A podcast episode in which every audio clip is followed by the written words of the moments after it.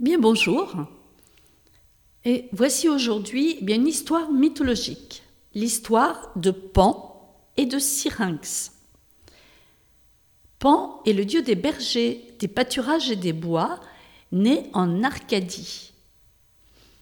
Il était si laid en naissant, avec ses cornes, ses jambes velues et ses pieds de bouc, que sa mère l'abandonna carrément. C'est Hermès qui le transporta sur l'Olympe, roulé dans une peau de lièvre, où il fit bien rire tous les dieux, et en particulier Dionysos. Et comme tous les dieux sylvains, c'est-à-dire des forêts, il s'amusait à faire peur aux voyageurs qui s'égaraient dans les bois et les épouvantait par ses brusques apparitions. On raconte qu'avant la bataille de Marathon, il aurait promis aux Grecs d'effrayer les Perses à condition de recevoir un culte en Attique. On disait aussi que par ses cris, il avait arrêté les Gaulois venus piller le sanctuaire de Delphes. Et c'est ainsi que l'adjectif qui qualifie ce qui est relatif à Pan, c'est-à-dire le mot panique, s'est attaché à l'expression peur ou terreur panique, jusqu'à devenir carrément un nom c'est la panique qui nous saisit devant un grand danger, une situation euh, effrayante. Et voici qu'un jour, Pan aperçoit la belle Syrinx, la plus célèbre parmi les nymphes. Syrinx était une amadriade, c'est-à-dire une nymphe des arbres. Elle honorait par ses activités la déesse Artémis et lui avait même voué sa virginité. Elle aurait pu passer pour la déesse elle-même si elle n'avait eu simplement un arc de corne au lieu de l'arc d'or d'Artémis. Et donc voici qu'un jour, alors qu'elle revenait du mont Lycée, Pan l'aperçoit.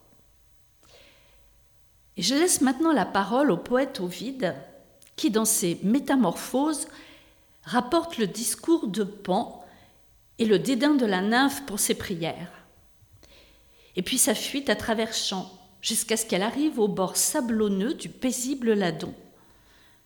Mais là, les eaux arrêtant sa course, elle avait prié ses sœurs liquides de la métamorphoser. Pan croyait déjà Syrinx à sa merci, mais dans ses mains, il ne saisit que des roseaux du marais et non le corps de la nymphe. Et tandis qu'il pousse des soupirs, l'air qu'il a déplacé à travers les roseaux produit un son léger, une sorte de plainte. Séduit par cette nouveauté et la douceur de cette mélodie, Pan dit Pour moi, cela restera un moyen de converser avec toi. Et ainsi, grâce à des roseaux inégaux reliés entre eux par un joint de cire, il perpétua le nom de la jeune fille. Ce mot grec, syrinx, bah, je vous l'appelle quand même, donc S-Y-R-I-N-X, désignait donc une flûte de berger, mais aussi des objets longs et étroits,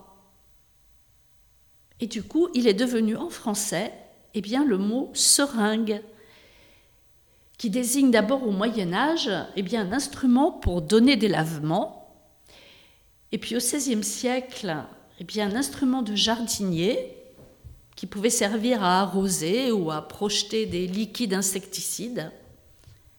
Et enfin, à l'époque moderne, la seringue que nous connaissons, cette petite pompe qui sert à introduire ou retirer des fluides de l'organisme.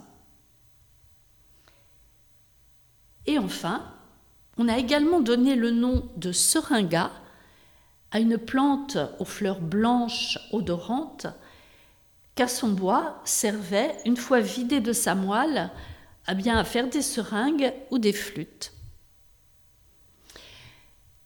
Et eh bien voilà donc pour l'histoire de Pan et de Syrinx. Je vous dis au revoir et à une prochaine fois.